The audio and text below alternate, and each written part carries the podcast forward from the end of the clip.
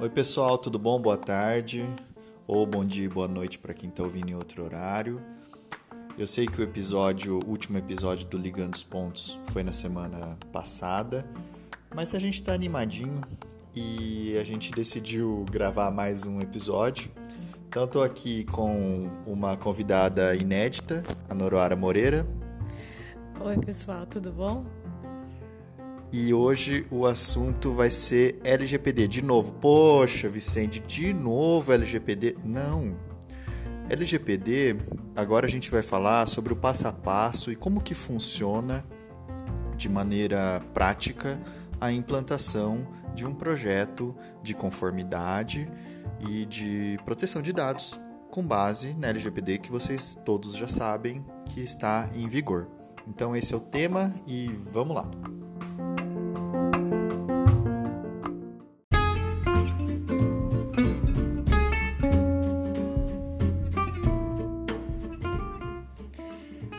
escolheu esse tema, embora pareça que a gente vem falando sobre a LGPD há algum tempo, realmente a gente vem falando, só que recebemos muitas demandas de clientes, perguntas de curiosos, inclusive, porque depois da implantação da LGPD, da efetividade né, da lei da LGPD, é, nós recebemos todos nós, não só os advogados, mas também os titulares, as empresas, muitas, muitos e-mails, muitas comunicações sobre como funcionaria efetivamente a implantação de um projeto de conformidade. É, então, assim, as dúvidas mais comuns são, que eu acho que o Vicente já deve ter ouvido também. Eu nem sei porque a gente está gravando, porque fazer conformidade com o LGPD não é colocar aquele avisinho no pop-up no site falando assim: ó oh, pessoal, a gente usa cookies e não sei o que, o cara dá sim e já tá tudo certo. Pois é, essa é uma das dúvidas corri é, corriqueiras, né? Recorrentes que a gente recebe. E a resposta, obviamente, é não, porque temos muita coisa para implantar é, no que se refere à proteção de dados. Então, essa que o Vicente mencionou é uma pergunta comum, mas existem outras também. Ah, se a gente fizer política de privacidade, termo de uso, a gente atualiza e manda por e-mail, já não tá bom?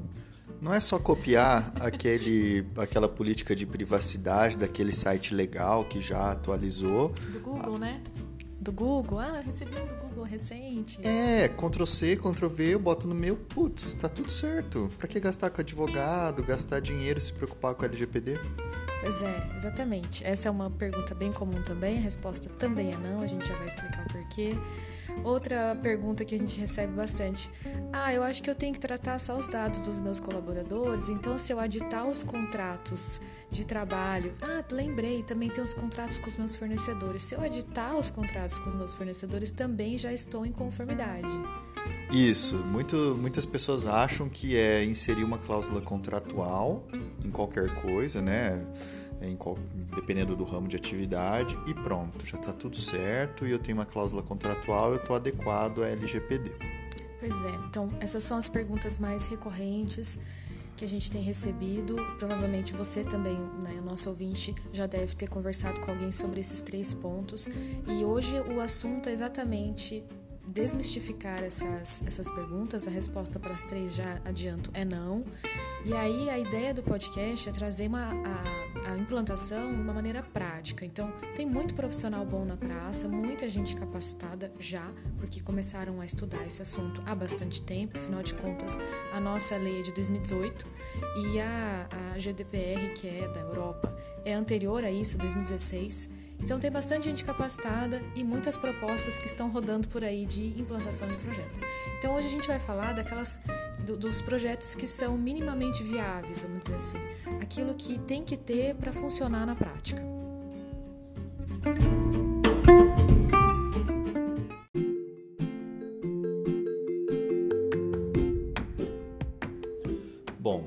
Primeiro de tudo, antes da Noro começar a explicar como que é o primeiro passo para implantação, o pessoal que nos ouve aqui já sabe que a gente gosta de partir para a prática, descomplicar a situação.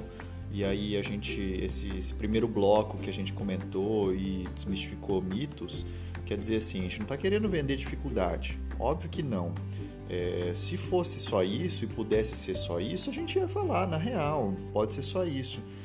E a gente também aqui não vai criar firula, né, para dizer que ó, oh, é muito complicado contratar nós. Não, é realmente é, dizer qual é que é, porque realmente as pessoas têm, têm se falado muito em LGPD e como a Noro falou, um mínimo projeto viável. A gente, óbvio que eu acho, né, Noro, a gente vai abordar um projeto mais genérico. A gente claro, tem outros projetos em andamento e aí tem que ser específico para cada modelo de negócio, mas é uma pergunta muito recorrente, né? As pessoas não, não têm nem muita ideia de o que, que é conformidade com LGPD, né? Exatamente. Então vamos lá, partindo para a prática, é, dentro da, desse cenário que o Vicente levantou, de que a gente não está aqui para vender dificuldade, na verdade, muito pelo contrário, porque existem também projetos vultosos aí que estão sendo oferecidos e na verdade nem sempre dependendo do, do cenário em que a empresa está inserida, da atividade que ela exerce, não precisa, né? Então a gente vai falar aqui do, do MVP mesmo, né? O que, que a gente precisa para implantar. Então, primeiro ponto. Ah, e assim, outro parênteses. Desconfie caso o projeto que você tenha tido acesso não tenha pelo menos esses passos que a gente vai mencionar aqui no podcast, tá? Então, porque são os mínimos mesmo. Então, o primeiro passo é o mapeamento de dados em inglês, para não perder a prática. Poxa vida, né? Vocês acharam que a gente não fosse usar nenhuma expressão em inglês, vamos usar de novo, é o data mapping.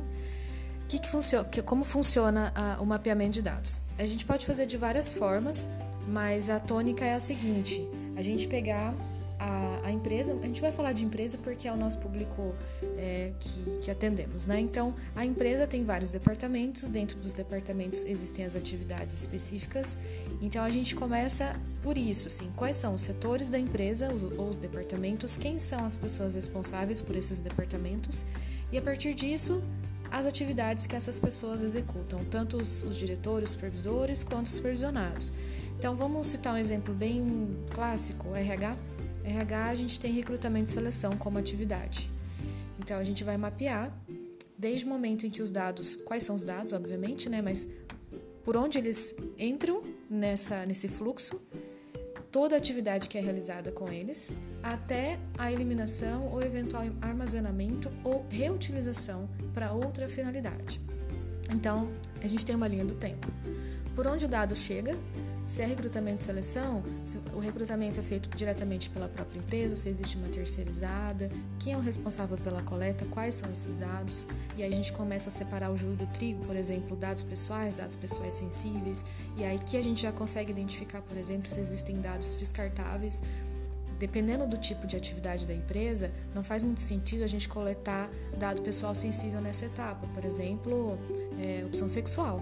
Mas dependendo, faz porque existem inúmeros projetos e empresas que faz muito sentido eles coletarem isso para diversidade sexual numa empresa, por exemplo. Então depende muito do projeto e da especificidade da empresa. Depois disso, o responsável pela coleta, né, que eu já falei, qual é o motivo da coleta? Nesse caso é muito claro, é para contratação. É, se esses dados eles são armazenados de, de, maneira física ou de maneira digital, se são compartilhados em nuvem ou não, ou se existe um terceiro, se esse terceiro também pode reutilizar essa base de dados para uma outra campanha de recrutamento, para outras atividades. Depois disso, é, da entrevista, enfim, conversou com, com o candidato.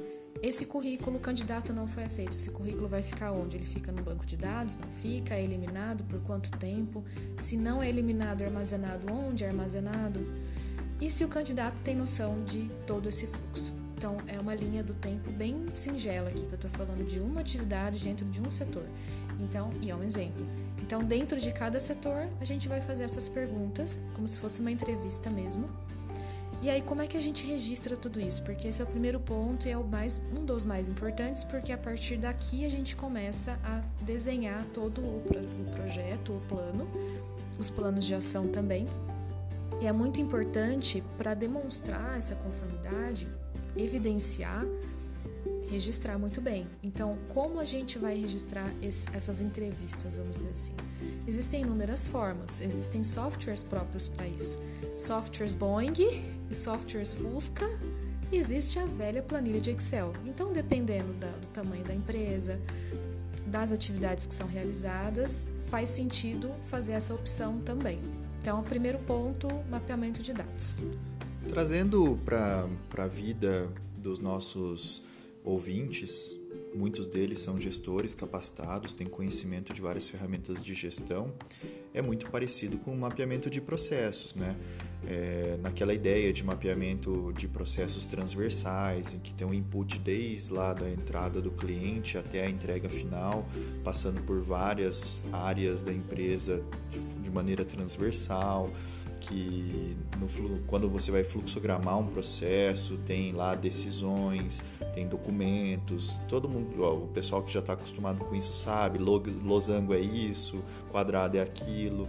Então, e também assim, essa questão de você anotar como, quando, porque lembra bastante ou lembra aproximadamente um 5W2H. Então, assim, não é nada muito do outro mundo, mas são técnicas que são aplicadas para especificamente verificar os processos de fluxo de dados dentro da empresa, né? Exatamente isso. Dá para aproveitar muito a expertise de gestores de projeto, porque é um projeto, para dar o, o pontapé inicial. Então a partida é essa.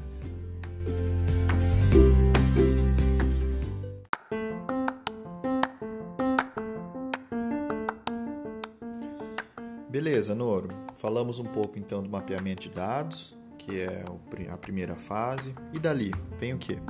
Dali a gente consegue partir para as bases legais já, Vicente, porque a gente tem todas as atividades por setor mapeadas. Então a gente vai pegar atividades que fazem sentido para a LGPD, que são aquelas vinculadas a titulares, pessoas físicas, porque existem muitas atividades que não tem nada a ver com dado titular pessoa física, então a gente já descarta. Nessa fase também a gente vai descartar aqueles dados que são coletados de maneira desnecessária, exagerada ou sem nenhuma finalidade. Aí a gente já não precisa tratar também, é bem bacana, por isso fazer um mapeamento bem feito. Então a gente vai pegar aquilo que sobrou, que faz sentido dentro da LGPD e faz sentido para a empresa. E vamos é, analisar item por item, item por item, dentro de atividades, quais são as bases legais aplicadas. As bases estão lá no artigo 7 e artigo 11 da LGPD. Então, dados pessoais, artigo 7 dados pessoais sensíveis, artigo 11. A gente já falou um pouco sobre isso em outro capítulo. Não me recordo agora se foi o quinto ou se foi o sexto aqui do nosso Ligando os Pontos. Eu recomendo que o pessoal ouça, porque hoje a gente não vai ter tempo de explicar cada uma das bases. Mas nós temos aquelas clássicas: execução de contrato, cumprimento de obrigação legal, é, temos consentimento, enfim, falamos sobre isso naquele podcast. E aí a gente identifica tudo isso e faz um documento. Por que, que a gente tem que documentar muito bem? Porque a gente consegue mais uma evidência de que estamos entrando a empresa, quando eu falo estamos a empresa, né? Em conformidade com a proteção de dados. Então, se eventualmente acontece um incidente, a gente já tem essas boas incidências registradas tanto o mapeamento quanto a base. Então, se um titular, por exemplo, pergunta para nós, empresa, com base em que eu estou tratando aquele dado, eu consigo dar uma resposta tranquila. Eu não preciso ficar pensando estrategicamente ou não na minha atividade para poder responder ao titular. E pensar na base legal de forma estratégica é muito importante também. Então, nesta fase, é muito legal se, os gestores puderem pensar: eu preciso só de uma base legal, então eu vou indicar só essa necessária ou posso indicar outras? Porque, eventualmente, se as outras caírem um consentimento, por exemplo, revogado, eu já tenho uma base que me dá o suporte para continuar fazendo o tratamento de dado. Muito legal, Noro. Eu acho que a gente pode deixar na descrição o link para alguns conteúdos que a gente já produziu sobre esse mito do consentimento. Ah, tudo é consentimento, não é isso, né? São várias bases. E claro que a gente não vai ficar retomando aqui conceitos que a gente já tratou. E dependendo, a gente, em alguns conceitos específicos, eventualmente a gente até marca um outro dia para falar de maneira mais profunda. Mas deu para entender. Agora, na segunda fase, vocês fazem uma análise crítica daquele data mapping que foi feito, porque também não vale a pena, né? Custo-benefício, ROI mesmo. Fica tratando um monte de dados lá que não vão ser nunca ser usados, ficar lá guardado num banco de dados que é que pode virar um incidente, por exemplo, né? Pode gerar um incidente. Então, além de ser desnecessário por tempo e dinheiro, também pode trazer um prejuízo para a imagem da empresa, por exemplo, se acontece algum vazamento. Entendi, aumenta o risco, né? Não, não faz sentido.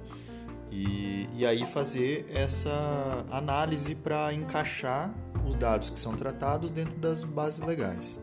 Isso. Essa, essa fase é bastante estratégica, a outra é um pouco mais mecânica, a primeira. Essa é bastante estratégica porque a gente já consegue identificar as bases que fazem sentido também. Então, é uma fase muito importante também por conta disso. É estratégia, né? Beleza, vamos para outro então.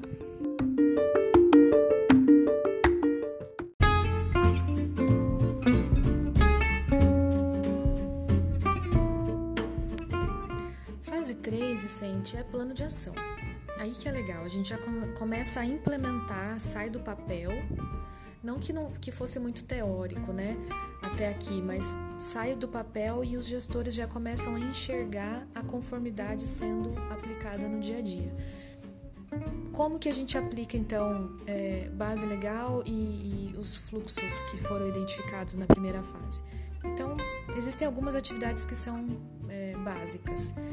A gente vai revisitar processos internos. Então, revisitados os processos internos e colocados em conformidade com a LGPD, a gente tem que colocar isso e comunicar isso para a equipe. Olha, antes era assim, agora não é mais assim. Então, é o primeiro ponto. O segundo ponto é comunicar ao titular, que é o dono do dado. Então, como era a atividade anteriormente assim, agora não é mais. Agora a gente vai precisar, por exemplo, do teu consentimento para tratar o dado XYZ. A gente vai precisar te informar que coletamos esse dado somente para execução de um contrato. Então, isso envolve um enxoval, como você diz, de documentos. Né? E a gente pode fazer desde termos de consentimento ou de informação, que são as cartilhas, até aditar contratos que existam com os próprios titulares. E aí a gente abrange um pouco mais dentro daquela da atividade que é exercida pela empresa. Tem prestador de serviço, tem fornecedor, tem PJ terceirizado dentro da empresa. Todo mundo precisa passar também por esse enxoval de documentos. Então vamos editar contratos, vamos fazer termos específicos para colaboradores, porque eles são tanto titulares quanto executores do plano de ação, então a gente tem que ter documentos separados para isso. É, vamos conversar com os prestadores de serviço para exigir que eles também realizem a conformidade em dados. Então a gente pode pensar em montar cartilha para prestador, além de fazer um contrato, aditar o contrato que já existe. Às vezes nem existe contrato, então a gente consegue fazer isso mediante termo de confidencialidade, de, de compartilhamento de dados, né? de todo o respeito que eles têm que ter com os dados titulares que foram coletados pela empresa que é, em tese, a controladora. Então, assim, é, processos internos, termos de consentimento, contratos e cartilhas. São, é um enxoval assim mínimo que a gente recomenda que seja feito na terceira fase. E aí, a partir disso, a gente pode partir para outros planos de ação, mas um pouco mais específicos. Então, aqui lembrando aquela situação de cookies e tudo mais, já podemos avançar para a quarta fase. Né? Você falando, é, me lembra na gestão, na administração, um processo de melhoria contínua. Né? Você analisa um processo, faz um plano de ação e deixa aquele processo melhor ou pelo menos adequado em conformidade com a lei. Acho que é isso, né? Exatamente isso. A gente e é um processo contínuo mesmo porque pensam, é, as atividades nunca são estanques, né? Vamos dizer assim, as mesmas sempre. Sempre tem um serviço novo, um produto novo, um jeito de oferecer novo, inputs novos, é, enfim, enormidade de coisas. Então, tudo isso tem que ser levado em consideração nesse projeto de conformidade.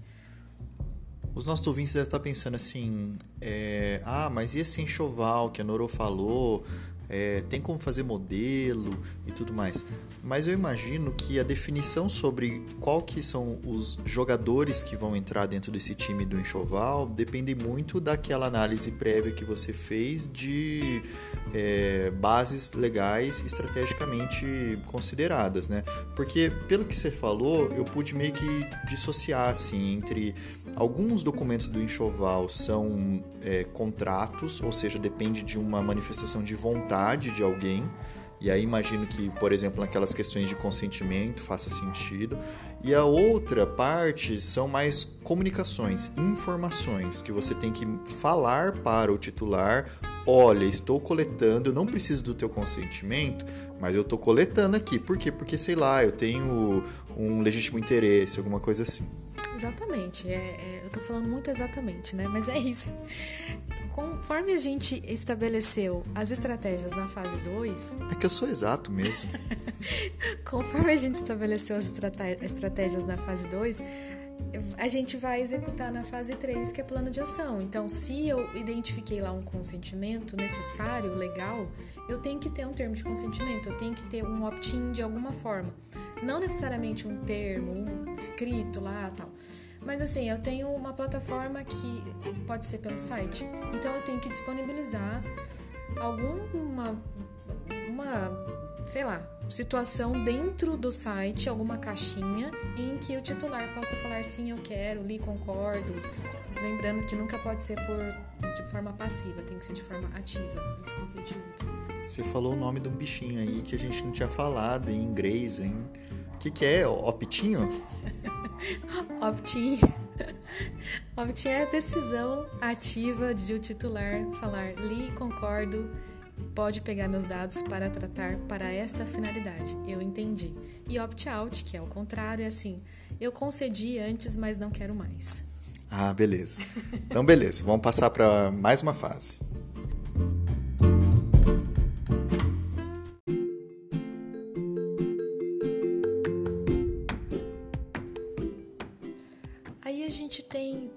bom comentar sobre a política de privacidade de termos de uso. A gente falou isso logo no início do podcast, mas sim é necessário que seja feita.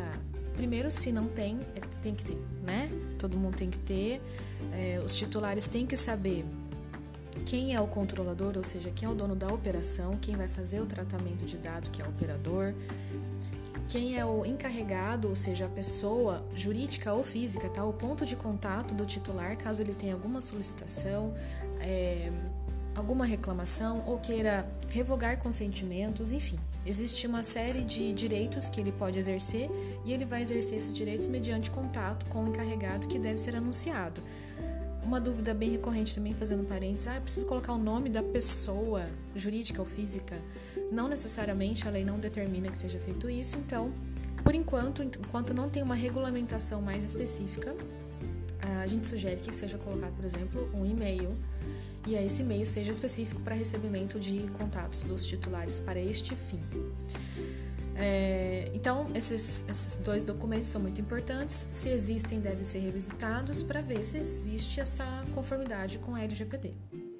E aí disponibilizar isso, né? Não basta que seja realizado, tem que informar o titular. Ele tem que saber com clareza, como você falou no bloco passado, Vicente, ainda que a gente não tenha que coletar consentimento, enfim, é, nós temos o dever, enquanto empresas controladoras ou pessoas físicas controladoras que seja, de informar de uma maneira clara para o titular tudo aquilo que está sendo realizado com os dados dele. Porque é, o titular é o centro da LGPD. É a autodeterminação que a gente fala, né, do titular. Então, é muito importante que ele tome conhecimento das atualizações dos termos de uso, das políticas de privacidade, e isso pode ser feito mediante vários canais. Essa questão de informar, então aquela caixinha chata do site que a gente comentou lá, fez piada no início, dos cookies, olha, nós coletamos dados que todo mundo está colocando nos sites, é, como a gente disse, não é suficiente per se, né, somente isso para ser conforme, mas é uma ferramenta, imagino, de informação, ostensivamente, para dizer: olha, está aqui navegando no nosso site, a gente vai coletar algumas informações para isso, aquilo e aquilo outro. É, é, os, é exatamente o, o que a gente estava falando no início, de que não é só isso, mas é um ponto importante. Então, só para dar uma dimensão, né? Olha o tanto de minutos que estamos aqui conversando sobre o projeto de implantação. Então, é uma coisa relativamente extensa, mas não quer dizer que seja difícil de ser implantada, dependendo, lógico, do porte da empresa, enfim. É, é, então, a gente tem que mostrar isso para o titular, deixar com que ele fique mais esclarecido sobre esses tratamentos. E da mesma forma que deve ser fácil o titular dar os dados para que sejam tratados, a mesma proporção deve ser fácil que ele revogue esse consentimento também. Então a gente tem que deixar explícito de que maneira ele pode é, dar o opt-out que a gente estava falando no início, né?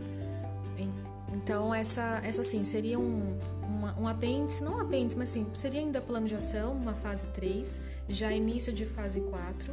E a fase 4, não sei se você quer fazer uma pergunta antes disso, mas eu já ia avançar. Posso? Não, não pode. Eu ia fazer uma piada, mas não vou fazer, não. fase 4, é, que é muito importante também, é treinamento de colaborador. É comunicação interna. Todo mundo tem que entender como a banda vai tocar dali para frente. Alinhamento que fala.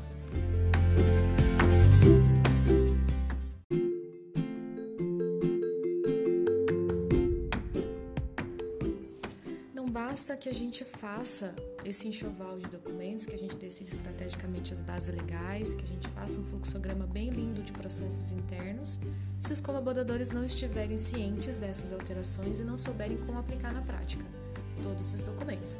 Então é muito importante e isso também é evidência.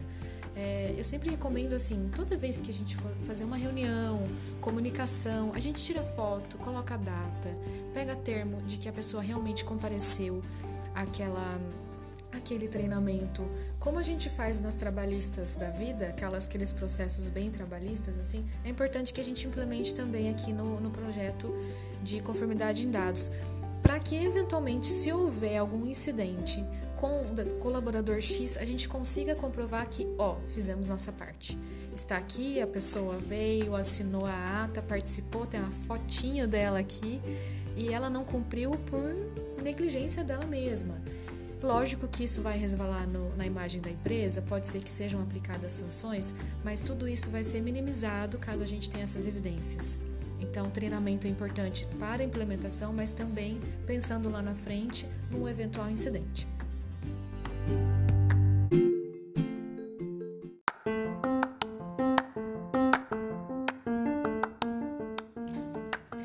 Essas são as fases primordiais, de acordo com aquilo que a gente estudou e aquilo que a gente vem implementando nos projetos para os nossos clientes.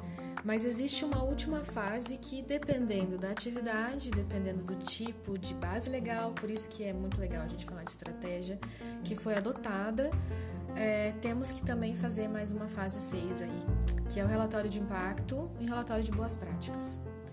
Por que, que eu falo que depende muito do que a gente colocou na base 2, na fase 2? Porque se a gente opta por base legítimo interesse, necessariamente temos que apresentar um relatório de impacto. Se a gente tem bases, é, dados sensíveis sendo tratados, por exemplo, saúde, a gente também tem que apresentar esses relatórios. E a ANPD, que é a Autoridade Nacional, que inclusive agora parece que vai sair, né? Temos, tivemos essa notícia semana. É, ela pode requisitar esses relatórios. Então é muito melhor já tê-los prontos do que fazê-los a toque de caixa. Então a gente recomenda que seja feito sempre. Até porque é um controle muito bacana, né? Então, boas práticas vai ser o compêndio daquilo de tudo que foi feito até aqui. E, e isso pode ser, tem que ser, na verdade, revisitado e atualizado. Mas é a demonstração para o titular, para o colaborador, prestador de serviço, fornecedor, de tudo aquilo de bom que fazemos com os dados, de tudo aquilo de bom que, que podemos apresentar no que se refere a tratamento. E o relatório de impacto é aquela matriz de riscos que temos que identificar por atividade por setor e o que deve ser feito em caso de incidente. Então, isso facilita demais a vida da, das pessoas, do encarregado principalmente, mas dos colaboradores que estão diretamente ligados a esse tratamento de dados. Então, se acontece algum pipoco, ele olha ali e fala: Ah, já sei como fazer, já sei como agir, já sei como mitigar, apagar o um incêndio. Não precisa levar para um comitê de gestão de crises, quebrar cabeça. Lógico, dependendo do tipo de situação, não está previsto, né? Não está prevista mas a maioria das vezes está. Então já resolve ali. Então é uma fase que também tem a sua importância e dependendo da atividade é necessária.